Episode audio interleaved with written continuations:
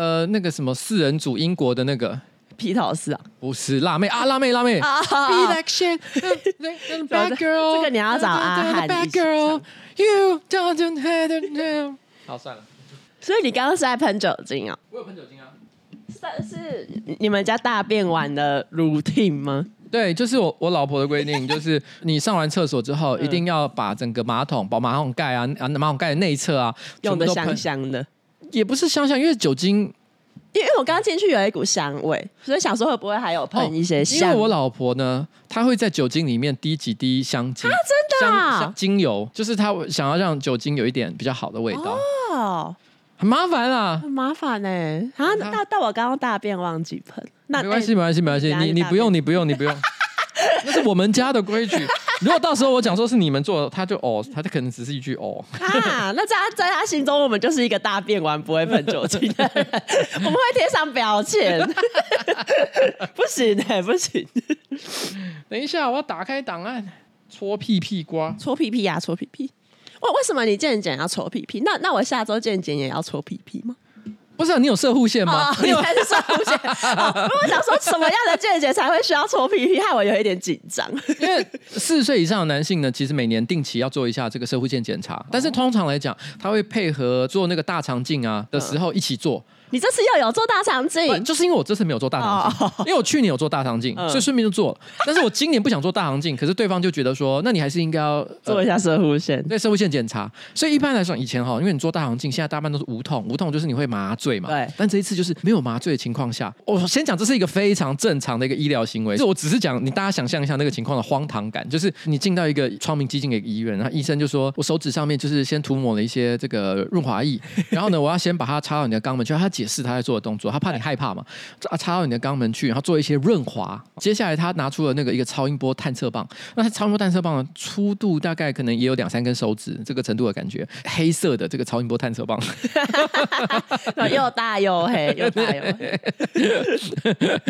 ，Big Black Something，you know？然后把它吐进去你的肛门，你这时候就有一种嗯，我现在到底？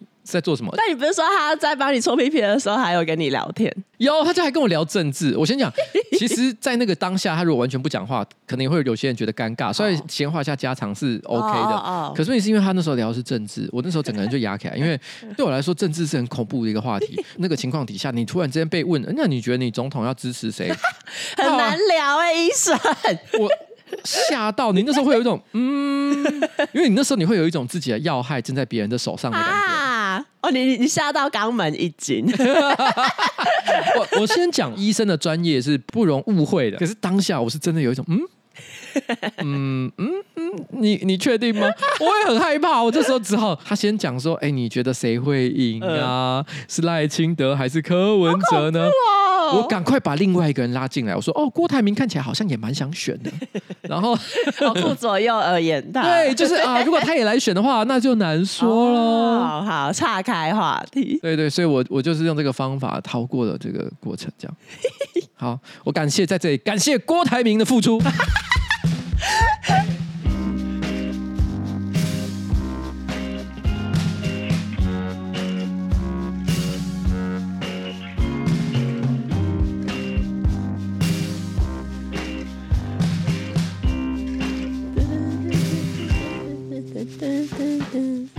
大家好，我是上班不要看的瓜吉，在我旁边是我可爱的小助理彩玲。哎，彩玲呢？她现在好像一直在瞧她的麦克风位置是怎样？是一直软棒是不是？就是很很软是不是？没有，就是你看她，她现在高度可以，可是她的方向一直是不是在我，不是对着我的嘴。你就叫你旁边那个男人帮你弄一下。我跟你讲，如果你那个位置不好的话，上面也是可以转的，好不好？有啊，可可是转了他会回来。你看他会不是不是，我说你上面可以转紧，可以转紧，可以转紧。哎呦，是这样样哦。哎，我不知道哎。哦，好好好，good good good。Good 没，Good 没，good。我刚刚都为为了要搞你那个东西，我都忘了讲。今天是我们的新菜要讲哈，Number One Four Five，耶，一百四十五集哈。不知不觉哈，哇，这个集数越累积越来越多，迟早会到两百集啊。我们到底可以做到什么时候呢？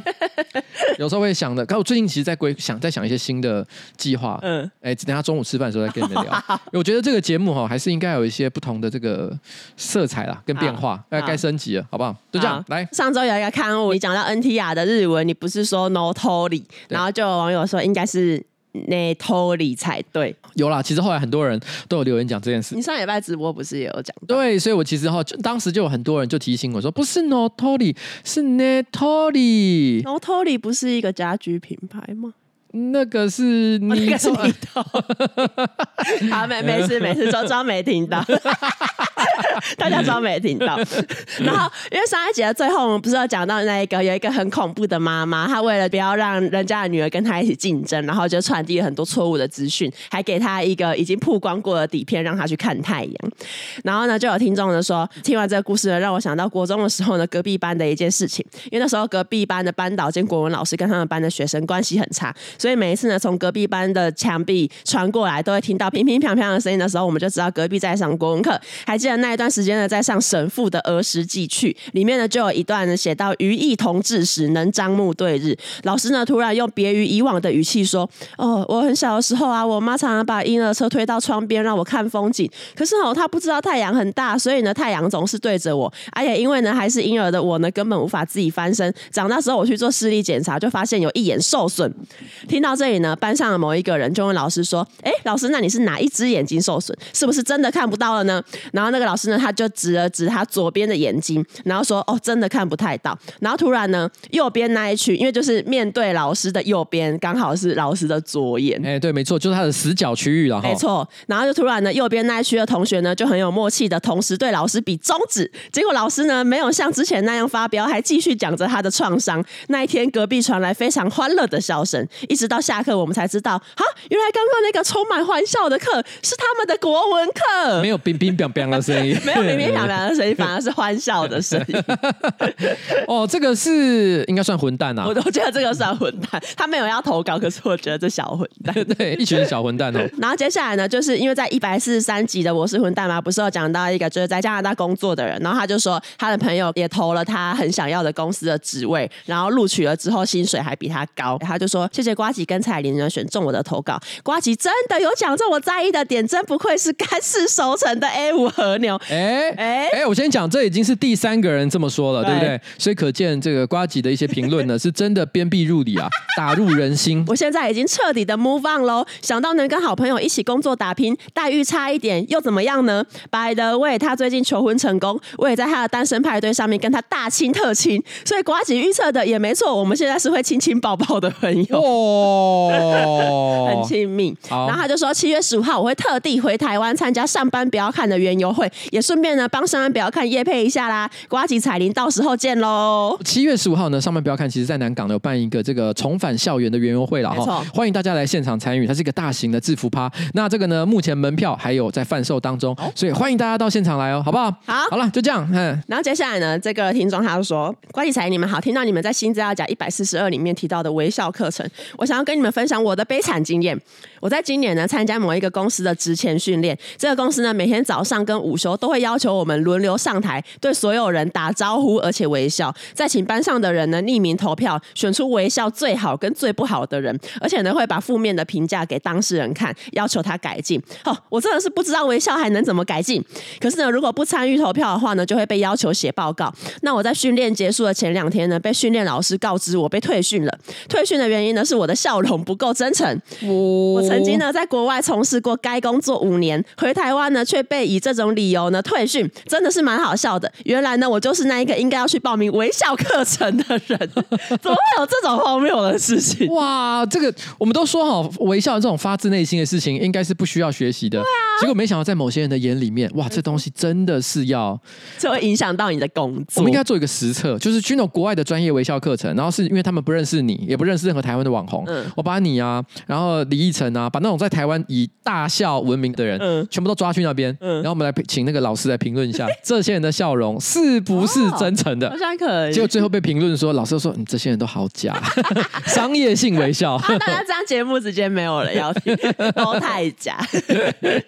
接下来呢，要进入到我们今天的叶配。我们今天的叶片呢是 Zenyum 战牙牙套。上一次我们讲到战牙牙套的时候，有一个非常重要的重点，那个重点现在也在现场。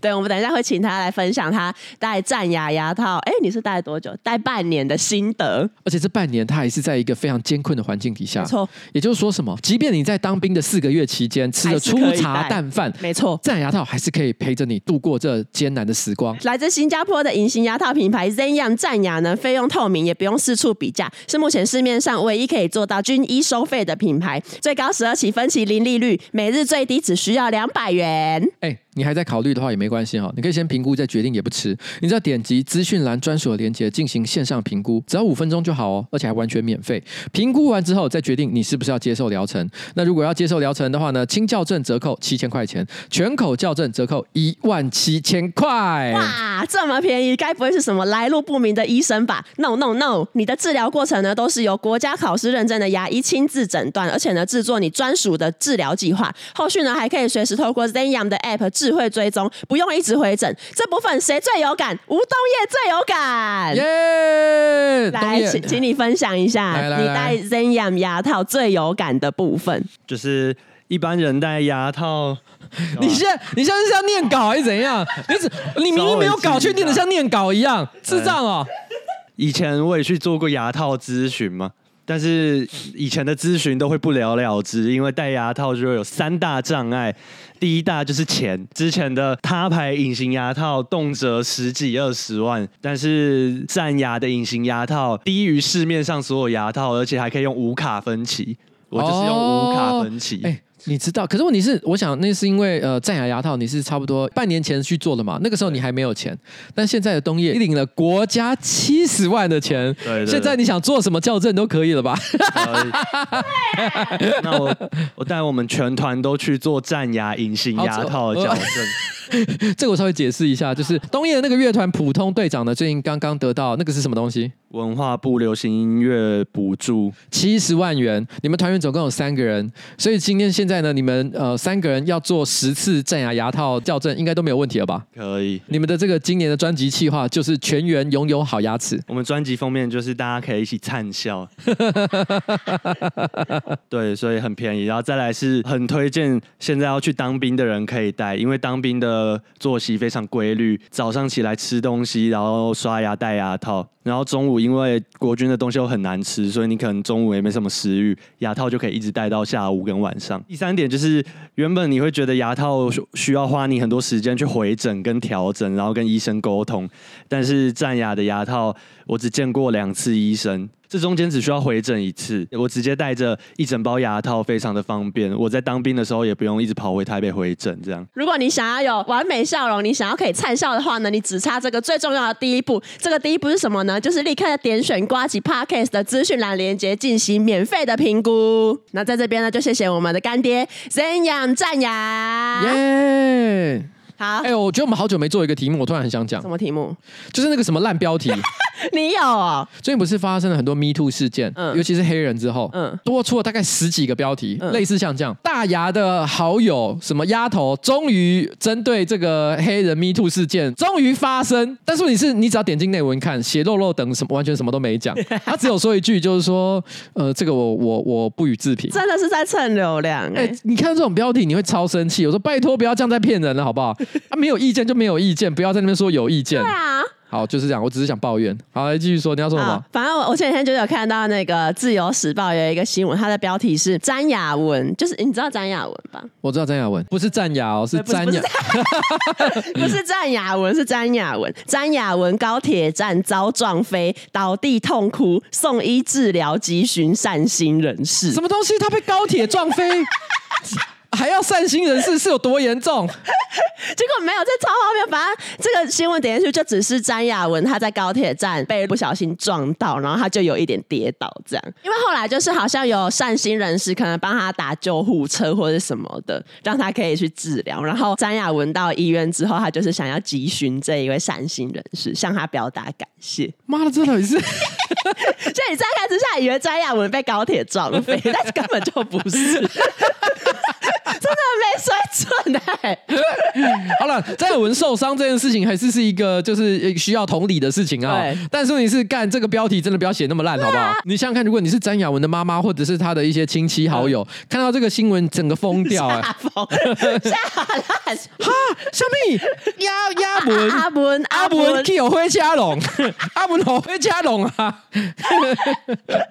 然后接下来我要讲一个是，是今天好像是很多学校的结业式嘛。哎，中一中的校长就在自己的脸书发文说，因为他就是想要在结业式上面讲一些简短又有力的话，然后又可以引起学生的共鸣，他就不知道要讲什么。然后他说他问了家里面刚毕业的一中生，应该就是他儿子吧？他就问他儿子说：“哦，那那我上台可以讲什么？”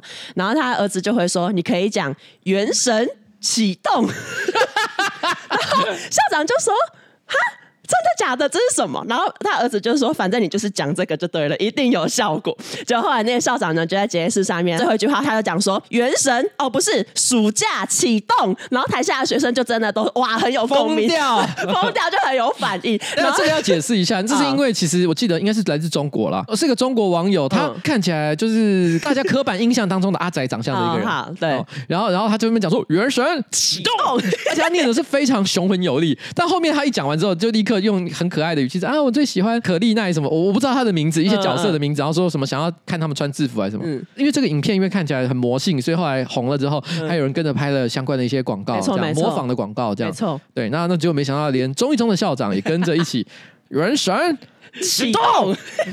然后后来那个中一中的校长，他文章下面就写说，其实我根本不知道原神启动是什么东西，但反正好这种事情还是要尊重专业。他的专业在，他专业是指 指他儿子，对，指他儿子，要问中立中学生。哎，可是我觉得这个校长也是挺不错的，虽然他不知道是什么意思，可是如果真的是一个很古板的校长的话，他一定也是说你不要闹。对，没有他也是听了，对，然后还照做。他尊重专业，他知道说年轻人就是要靠年轻人来取悦。没错，哎，这个说法是很好的，对，没错，没错，很棒。好，然后接下来就是侯友谊，侯友谊选举启动。这样也一般就是黄复兴党部就是有举办聚餐，嗯、然后现场就是有邀请什么赵少康啊、韩国瑜啊、侯友谊也有去，主办就把那个侯友谊跟韩国瑜安排是坐在一起，就做一个圆桌这样。因为他为什么会这样安排？当然也是因为说侯友谊为了拉抬选情，必须要跟韩国瑜有些挂钩，让大家觉得说，哎，韩国瑜是支持我侯友谊的，哦，没错，没错，要有这个印象。没错，在那个影片里面，你可以看到韩国瑜从一开始坐下的时候，他就是默默的把椅子拉远侯友谊，就是离离侯友谊有一段距离这样。嗯、然后后来呢，韩国瑜他需要上台致辞，所以他就是离开了他的位置嘛。韩国瑜离开位置之后，侯友谊就默默的把韩国瑜的椅子往自己再拉近一点。然后重点是，之后韩国瑜演讲完下台之后，韩国瑜又再把椅子拉远，然后你就会觉得我疯掉，这到底是什么画面？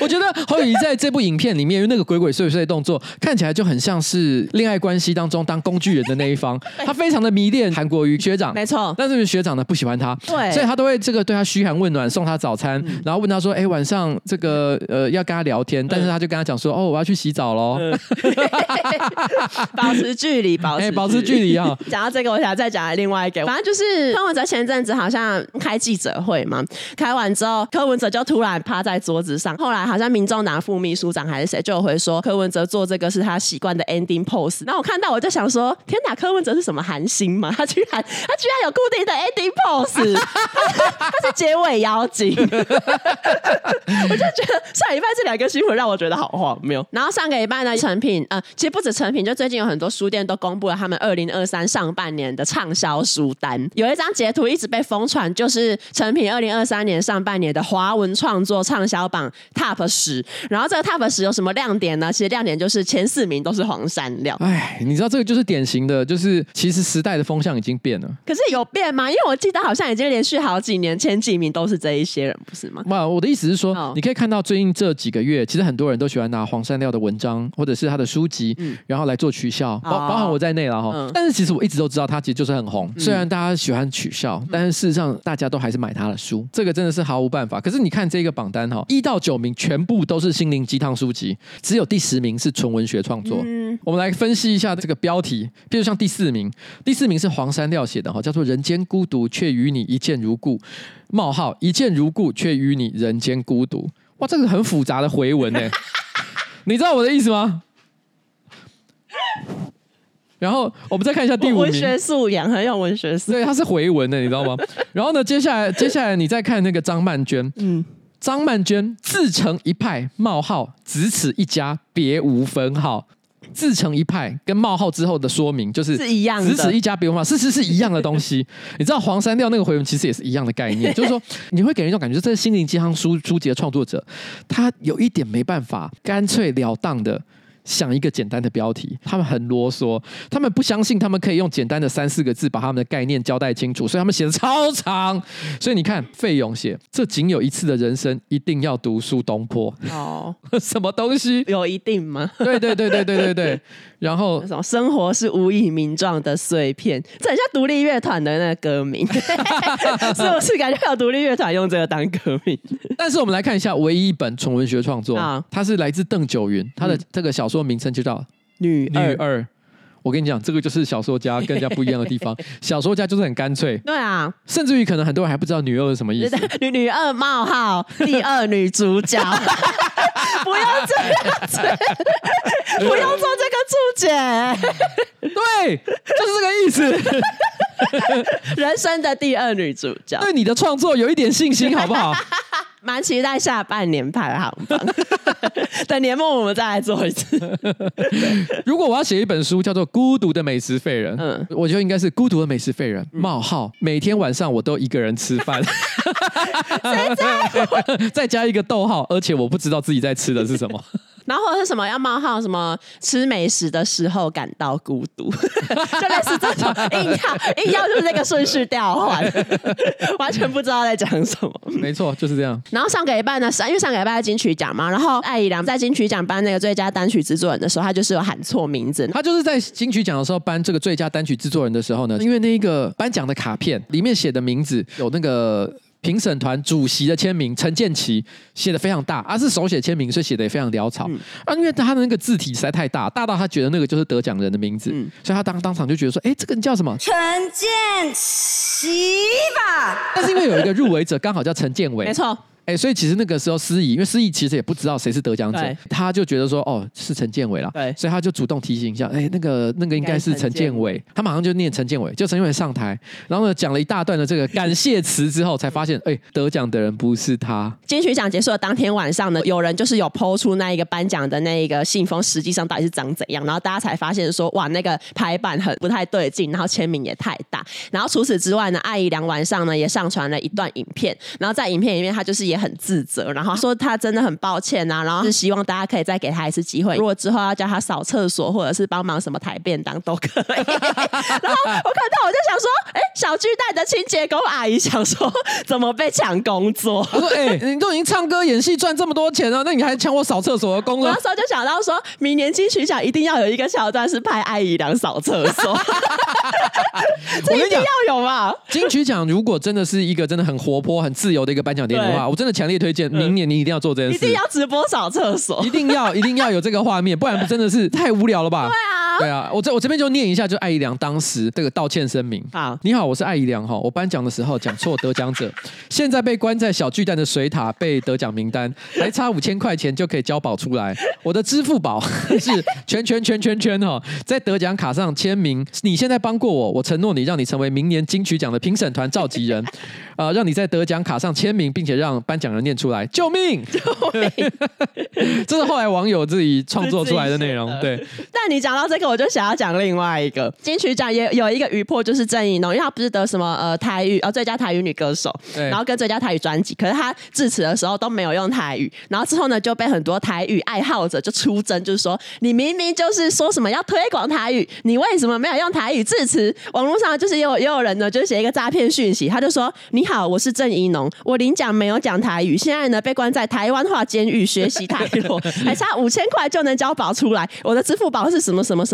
你现在帮过我，我就承诺呢，让你加入我明年金曲奖的感谢名单，并且呢，替你写一首专属于你的台语歌。都虾，而且有都虾还是用台罗写的，这时候就知道要讲台语。我觉得双方的意见我还是要并陈一下啦，因为有好多人好像不太知道郑宜农被台罗出征，就是有一些这个常年在推广台语文化的朋友哈，嗯、他们可能会觉得非常的失望，因为这明明是最佳台语专辑奖，嗯、结果致辞的时候哈，一句台语都没说，对，你连致辞的时候都不说台语，嗯，是不是专门在蹭的？嗯、哦，可能他们会有像这样的意见。嗯、我的观点是这样了哈，就是他们的失望虽然是可以理解的，嗯、可是我觉得在这个情况底下，我觉得用责备的方式去做，对这个文化的推广并没有太大的帮助。哦、我觉得你可以说真希望他可以讲一句比较温和的，比较温和的立场。我觉得大家应该制造的一个是呃，勇于开口说台语的一个环境，我觉得才是最好的。但是当天哦，其实不是只有艾怡良搬错奖，你知道吗？你知道还有别人？黄轩。对，只还有黄轩，他讲错的理由其实跟艾怡良是一模一样的，嗯、可是他的状况比较不一样的地方是，他是先把，因为上他的那个排版哈，是上面先有一个一排小字是得奖人，对对对，然后下面有一个很大的是这个主席签名。嗯他把他一整排全部念出来，只是因为哈，为什么大家没注意到？嗯、他一念出来之后啊，导播就奏乐，就直接卡了。对，直接卡，他音乐出来，然后就开始得奖人上台，就他的那个陈建奇那边被卡掉。黄轩回到后台看大家在讨论艾怡良，自己很紧张，对自己心里说：“哦，不会有人发现。”其实我也讲了陈建奇。哎、欸，因为今年金曲奖特别贡献奖得奖者是欧阳菲菲，欧阳菲菲。去领奖，然后好像才很多人发现他跟那个什么菲姐家居生活馆的那个菲姐是不一样的。你知道吗？你知道我在讲谁吗？有有一个卖菜刀的菲姐，没错，卖 卖锅碗瓢盆啊，对对对哦，他什么都有卖了。但是其实正确来说，他应该是做烹饪节目，对，只是因为烹饪节目他得到很多人气之后，当然顺便就卖一些这个锅碗瓢盆类的产品，这样。然后反正就是经过这一次，才很多人发现，哎，欧阳菲菲不等于菲姐，其实长得很像，发型都偏狂野啦。但是问题是没有两个是完全不一样，好不好？欧阳菲菲是旅日的知名歌手，没错啊，好吗？哦，很有名的人。然后上个礼拜呢，Elon Musk 他发了一个推文，然后他就说推特呢即将要实施临时阅读限制，也就是说，如果你是有认证过的推特用户，你每天呢最多可以读六千条贴文啊；如果你是没有验证的呢，你每天呢只能读六百条贴文。然后你没有验证的新账号，每天呢只能看三百则推文。啊，为什么要这样做？是为了要解决什么极端水准的资料抓取？这个科技术语我比较你听不懂，对不对？我听不懂，就是因为这个事情之后，整个网络世界，尤其是推特使用者，整个就炸锅。没错，没错。我问你，你觉得你一天，假设你没有用推特好，那你看 Facebook 或者是看 IG，你一天有可能会看超过三百则吗？会吗？不会吧？当然会啊！我跟你讲，对于重度使用者来讲，重度使用者，你一直划划划划，随便都码超过三百，超过六百，好不好？结果他今天跟我说，你没有注册的人只能花三百，以前旧账号的人，你现在只能花六百。哎，对很多人来讲说，三小意思。哦。而且尤其是你知道吗？他是有把留言算进去的。啊！那这样大家都不能去追踪 Elon Musk，因为他他一天可能就超过 六百，他底下的留言都会超过。哎，就觉得好像你在滑推特，就像在玩以前手机游戏，有体力值。所以我后来因为这件事情，我还马上发了一篇推文，写说恭喜你看到这篇文章的你。体力值已经减一了，但是问题是，你知道事实事情是怎样吗？简单一句话就是说，他们城市设计师不小心搞了一个 bug，造成这个伺服器 loading 很重。好，他为了要避免伺服器崩溃，使得大家根本没办法看推特，所以他只好限制大家的暂时性的先限制一下大家的这个浏览的次数。嗯，但是等到他修复 bug 之后，他就会恢复回来了。哦，但他也没有说什么时候会解除这个。对，可是他的推文就写的很简单，他写了一个非常难的技术用语，写什么？我看一下，极端水准。准的资料抓取和，data scrapping。对啊，他只有说因为这个原因，所以我们现在这么做。对，所以大家只看到哈，你限制我一天只能读六百则，他妈你真的是资本主义的吸血鬼。嗯嗯嗯，你知道这个问题的根源是什么？知识的诅咒。哎，也是，但是这是另外一个问题，我们可以等一下回答。就是一家公司有一个爱放话的老板，会造成多大的困扰？你也是，你上周四在直播也放了一个不能放的炮，不要再说了，不要再说，不要来说。好了，没事啊，我只能说我 Elon Musk 的心情我懂了，跟公司政策有关的事情，还是小心处理比较好一点。现在才学到教训，会不会太晚了？下一个我要讲佛罗里达州的新闻。佛罗里达州呢，就是有两名警察，他们因为惩罚小孩子大便在裤子里面，面临调查。所以就是呃，在戴通纳海滩，戴通纳海滩是一个地方，一个地名。戴通纳在戴通纳 Beach 这个检察官办公室里面有一名一个警察，去年他在训练他三岁的小孩上厕所。所面临的一个困难，就是因为他三岁的小孩会大便在裤子上，所以他就是觉得哦，小孩真的是很难训练，怎么办？就只好把他的三岁的小孩关进监狱，而且还连续好几天。这个小孩总共被关了两次，然后第二次他被关的时候，他还被戴上手铐。然后这个警察他就说：“哦，我小孩那时候还哭了，哎，跟我预期的一样呢。”他讲的好狠哦，他好狠哦。你刚刚讲的那个语气，我觉得不太像我想象中的语气，他应该是。哦，他那个时候还哭了，就是一个冷血感。对，跟我想的一样。他还预测这甄嬛传，他他如果知道他戴上手铐关在监狱里面会哭的话，你还会做这件事情？对啊。我他妈真的是太扯了，超奇怪的。台湾的 台湾台湾的家长不是都很喜欢跟小孩讲说，哎、欸，你要是不乖的话，警察会把你抓走。哎，对。美国的父母是直接没有就真的关走，真的叫警察抓抓走。哎，对，是警察职业病，职业病，呃、太夸张了吧？这个警察呢，也把他的另外一个小孩呢关进去，然后原因呢，是因为这个小孩呢，因为他那时候四岁，然后他在幼稚园打了一个女生，而且他有一些不当的行为，所以呢，这个小孩也被关。然后那个时候的这个警察呢，他就是说，哦，他也哭了，哎，而且哦，现在好，如果你跟他讲到这。这件事情哈，他还会说哦，我再也不会这样做了啦。代表说什么？代表说这个方法很有效。他觉得把小孩关进监狱很有效。他的两个儿子，等到他们差不多七岁上小学的时候，嗯、他入学的第一天，嗯，他们就可以就是跨坐在他们的那个座位上，然后直接跟他的同学讲说。我刚出来，我坐过牢，你有吗？对，他直接当校园老大，哎、欸，真的耶！而且因为之前台湾不是有一个什么六岁的小朋友，他不是骑那个小孩子用的那个脚踏车，然后靠到特斯拉，嗯、然后警察不是到场还还给他酒测。我本来以为那个已经很厉害，结果美国三四岁的小孩已经在坐牢，台湾比不上哎，台湾跟不上。幼稚园的时候就坐牢，高中的时候就开枪扫射，他们的进度都超快的。早熟早熟，这是社会问题。你知道这个？其实，在台湾啊，最近也有一个新闻，有一个新闻，我不知道你有没有看到。小儿科，嘿，他是一个应该小儿科的医生吧？对，他好像也是在网络上呃，定期都会发表一些就是跟育儿有关的文章。对，那可能也也有一定的知名度。嗯，但是后来他就是有提到说啊，他觉得小孩教育非常的困难啊，然后呃，他觉得可能甚至在文章中提。提到了一些可能体罚的必要性，因为他觉得这些小孩必须要受到一些教训，他才有可能会有真正的学习。不过那文章本身写的就是口味非常的平淡，并没有到很严重的地步。可是后来就被其他人踢爆，就有些人可能好像可能有处理到他小孩的事情，所以知道背后的真相。他说：“哎，他讲的很简单，好像是稀松平常的体罚而已，不是，他是直接把小孩抓起来连打五十个巴掌。对，而且还在小孩睡觉睡到一半的时候把小孩叫起来打巴掌。因为这个文章后来就引起很多的讨论嘛。”大家可能就觉得说，哎、欸，这小儿科医生真的很过分，怎么可以对小孩这么做？嗯、然后其中那个文章原文有写到一段，他就说他那个时候好像为了要让他学到教训，嗯、原文是写说我就用脚底板把他推倒，嗯，写的很温和。但是反驳的文章直接讲说什么用脚底板把他推倒，嗯、他是直接把他踹倒啊！啊仔细一想，其实的确，什么叫做用脚底板把人推倒？哦、那不就是踢？那就跟什么球棒队说哦，我用球棒碰了他一下。对。看你就是打人，对，就是其实实际上细思极恐。啊，好可怕！虽然有一句话叫做“世上没有不是的父母”，没错，但我觉得也铁定有不是的父母了哈。大家可能在这个教育小朋友的时候，还是要多注意一下。嗯，那上个礼拜路透社有一篇新闻说，在七月十四号那一天呢，世界卫生组织底下的一个机构，就是国际癌症研究机构，他们会把阿斯巴甜列为致癌物。阿斯巴甜就是大家所谓的代糖了。对对对对，欸、那种东西好像就是你只要有一小滴，它的口味就会很甜，所以它其实是很多人控制热量的时候会摄取的一种东西。然后像比如说。呃，extra 口香糖，然后或者是什么健怡可乐，里面都有加这种阿斯巴甜。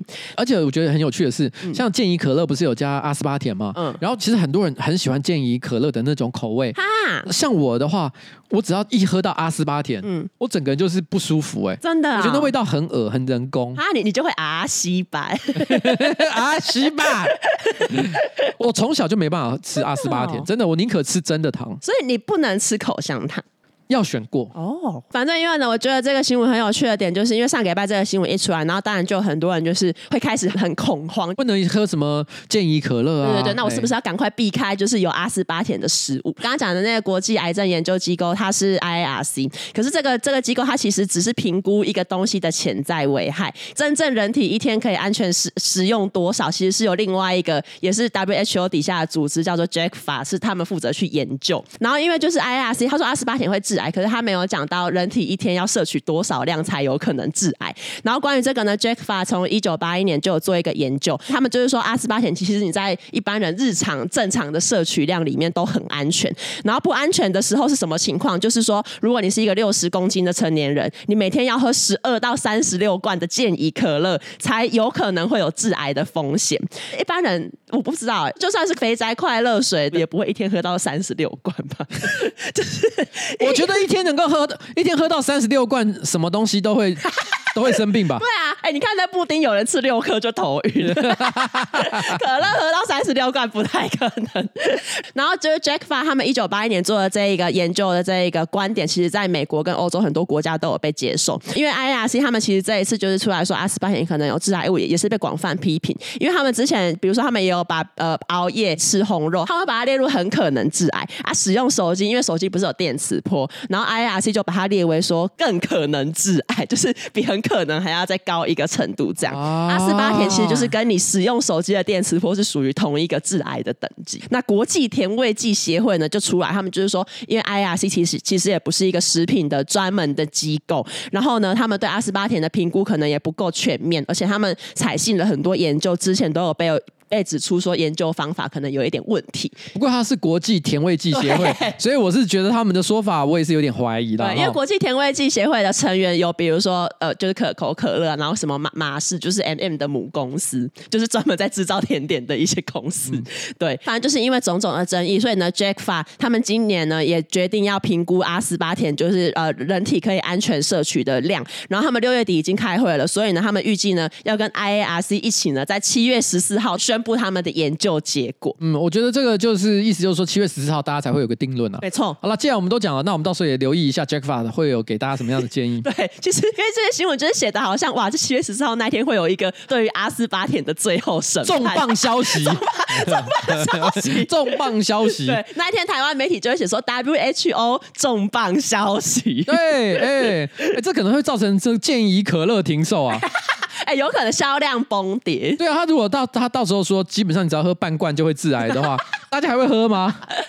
疯掉，那，那就不要喝了。肥宅要快乐还是要癌症，自己选择。好，但是问题是，如果按照同样的逻辑的话，我认为推特可能会造成忧郁症。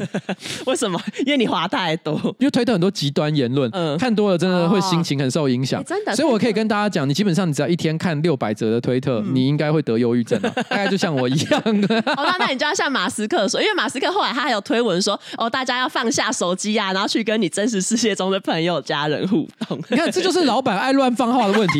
因为其实他当初讲的那件事情是一个，只是公司在修 bug 的一个暂时现象。对，他没讲清楚，已经让大家很害怕。对，结果他不打算解决这个问题，他还是继续跟他讲说，没有啊，我你们就你们就放下手机，不要看那么多，就出去走走，看看亲友。而且这句话其实你知道，有后来有引起别人更不爽。为什么？因为那时候就有一个呃苏丹网友就留言，我们的国家正在战争当中，啊、然后我每天都是靠推特的文章去了解到我们亲友现在是否还状况还好，哦，但是你现在跟我说叫我去看看亲友啊，而且他还不能上网更新他们国家内战的消息，对，所以。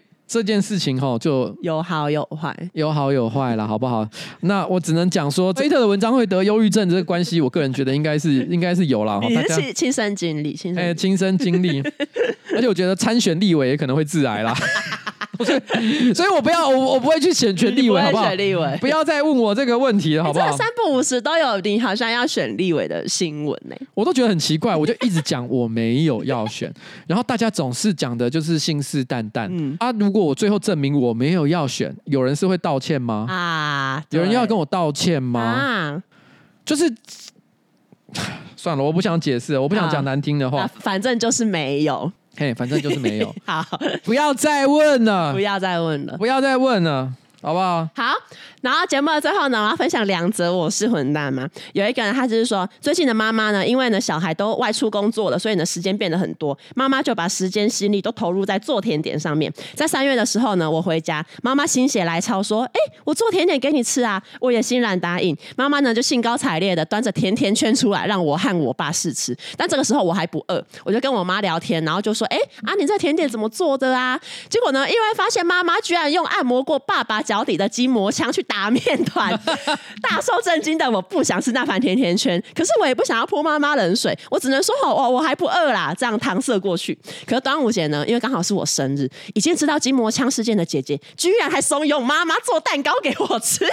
此时的我依然以哦我不饿啦搪塞过去。可是呢，妈妈呢心意坚决，隔天呢还分不同的时段问我说：“哎、欸，你要不要试试看我做的甜点？”哦，我只能跟妈妈说：“哈，哎、啊，因为我家的人哈也都不爱吃甜点呐，啊，做了哈吃不完哈，怕浪费啊。”但妈妈听了很多次拒绝之后，就有一点失落。请问这样的我是混蛋吗？P.S. 唯一庆幸的是筋膜枪呢被妈妈清洗进水坏了，但我还是很怕妈妈出新招，因为妈妈呢是看影片学做甜点，然后呢会自己自由变换材料的人。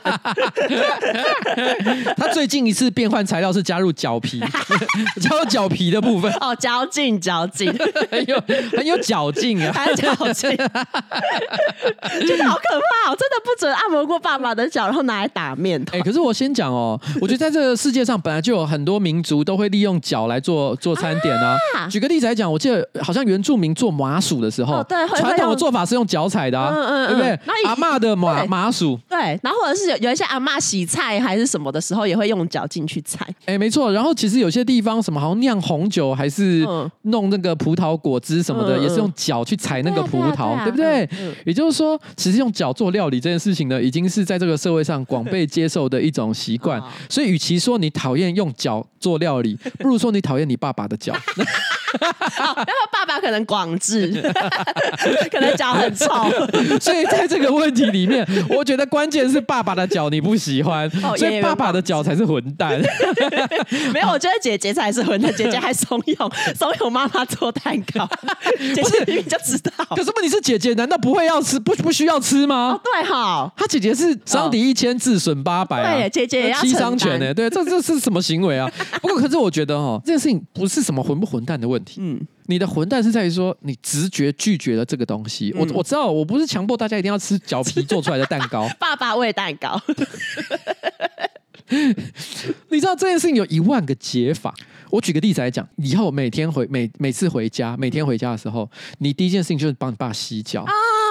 你做孝亲服务不可以吗？哎、欸，帮父母洗脚这件事情不是一个会让人觉得很感动的孝亲服务？对啊。你每天都是负责亲手把你爸爸的脚洗得干干净净，你的手指还伸进他的那个指缝之间，在那边搓揉，还有还有伸进去那个大拇指的那个指甲里面。对对对对对。然后呢，你你还你帮帮你爸爸去角质，嗯，让你爸爸有少女般的脚。对。然后你就再也不用担心筋膜枪的问题，这是其中之一。但是你觉得这可能太极端了，对，你做不到。嗯，那你知道最简单的解法是什么吗？嗯，你为什么不买搅拌器给你妈？哦，oh. 你妈就是不想买搅拌器，所以才会想说，哎、欸，这个筋膜枪好像可以做一样的事情。筋膜枪想说，哎、欸，我怎么突然跑来捣面粉？筋膜枪想说，我不是帮人家按摩的，对。而且一般筋膜枪平常没有人在在洗，对啊，因为筋膜枪本来就是预期就是没有人要拿来洗的东西，它、啊、不会防水。可是你妈妈去做糕点，拿去那边抹那个，拿去那些搅那些面粉团，嗯、它就一定要洗，所以才会搞坏。嗯、所以本来这个用途就是错的，你妈就是不应该做这件事情。所以你应该跟妈妈讲说，哎、欸，我买搅拌器给你。对，而且你看到你妈，你不要再拿那个筋膜，你妈不总不可能，你爸又买一个筋膜枪，他又说，可是我觉得筋膜枪比较好用。不可能吧？你要，你可以跟你妈解释说，筋膜枪不能洗啊。对啊，这东西又不是拿来做这个的。嗯，我买一个搅拌器给你，而且搅拌器其实很便宜。哦，对啊，对啊，几百块钱就有一个，那可能更好用。那更好用，你妈总不可能是疯了，她死都是要用筋膜枪。哦，因为爸爸的脚味是独家秘方。对，你妈可能用那个搅拌器搅了几次之后，她就说奇怪，跟之前的味道有差。少了一点啊，少了一点这个干香味，少了一点风味，对，不可能啦。所以我跟你讲，这个问题有太多解法，但是你居然预先的是抗拒你妈妈做蛋糕，然后让妈妈很失望。嗯，汤，嗯汤。然后如果你怕你妈乱加料，陪你妈妈做蛋糕。哦，亲子时光。然后当你妈妈做任何奇怪的动作的时候，立刻 redo 回复上一个动作。嗯，比如说你妈丢下去一个很奇怪的材料，你只把它捡出来，在你妈没看到的时候，哎，妈，你看一下那边，这是什么？这喜剧会用的。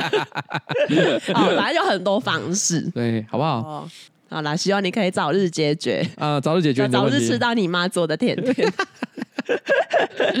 好了，就这样。好，然后下一则，下一则呢说。呱吉才你们好，我想要投稿，我是混蛋嘛。然后他给他擅自下了一个标题叫“妈妈的六十大寿”。他说我是一个住在新竹，可是呢一个月呢只回桃园的家吃一顿晚餐的女性上班族。前几天呢，我约了妈妈要和她一起过她的生日。妈妈呢因为对美食没有什么研究，所以呢每次我问她想要吃什么好料，她总是回答说：“哦，我要吃牛排。”于是呢我就带妈妈呢去吃王品作为生日餐。那吃饭过程中呢，也可以感受到妈妈其实很开心。每一道菜上桌呢，她都很兴奋的拿起手机要拍照。就当我以为一切都顺利落幕的时候，生日蛋糕送上桌，发生了什么事情？你猜一下，发生了什么事情会让前面这一切变了调？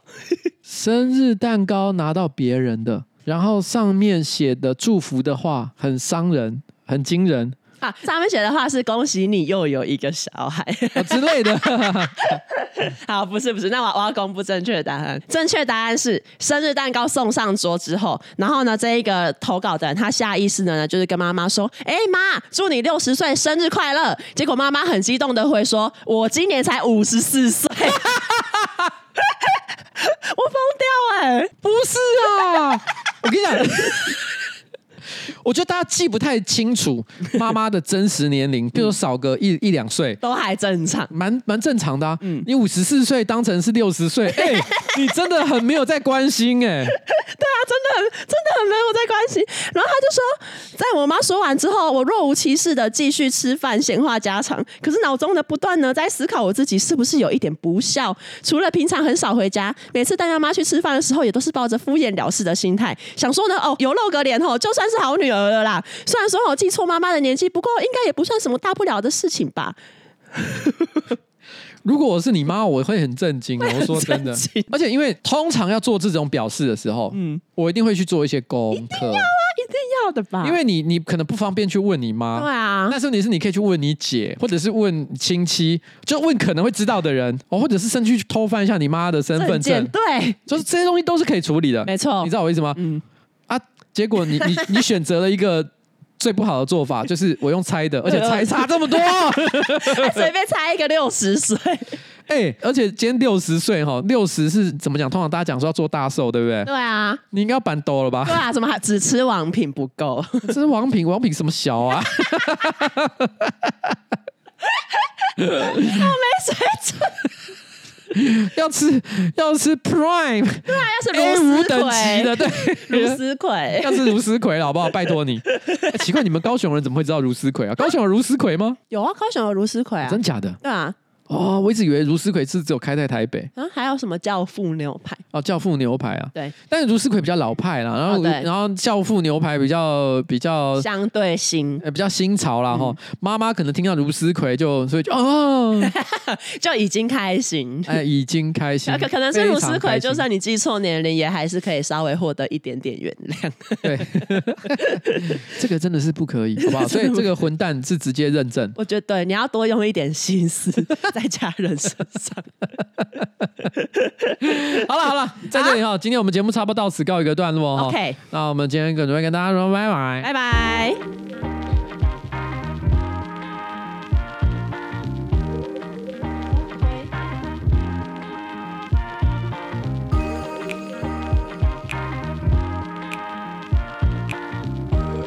哎，我有件事情很不爽，我一定要讲一下吗？我真的想抱怨。我我有看到一个网友，他居然留言在那边，不是在 Apple Podcast，在别的地方讲，说他虽然会听新资料夹，可是他觉得瓜吉对很多事情的评论，他听得很不快乐，嗯，他觉得很不爽。他说他明明在上班不要看那边，都会讲说什么低于八百块钱的东西不吃，好像很有钱，可是到了新资料夹就会装穷，说自己没赚到钱。我就心里想说，干到底是。你我有吗？我有吗？我就问一个问题：第一个，在上班不要看讲说低于八百块钱不吃，那么他妈是开玩笑的啊！嗯、我明明一天到晚都在讲说我去吃什么肉燥饭，对，吃小吃，嗯、我怎么可能是八百块以下就不吃？嗯、我当然是会吃八百块以下的东西。嗯、好，OK 啊。第二点，我新资料夹什么时候装穷了？我的确他妈是没有很有钱啊！嗯，我都已经四十七岁了，我现在没有自己的房子，欸，我还在租房子住。可是我也不会说自己过得很不好，我住在民生社区，哎，我过得不错，嗯，但是也没有到超有钱啊，就这样啊。我只能说装穷，对我只我只是我只能讲一件事情，以我的名气来说，嗯，我的确没有赚我名气那么多钱。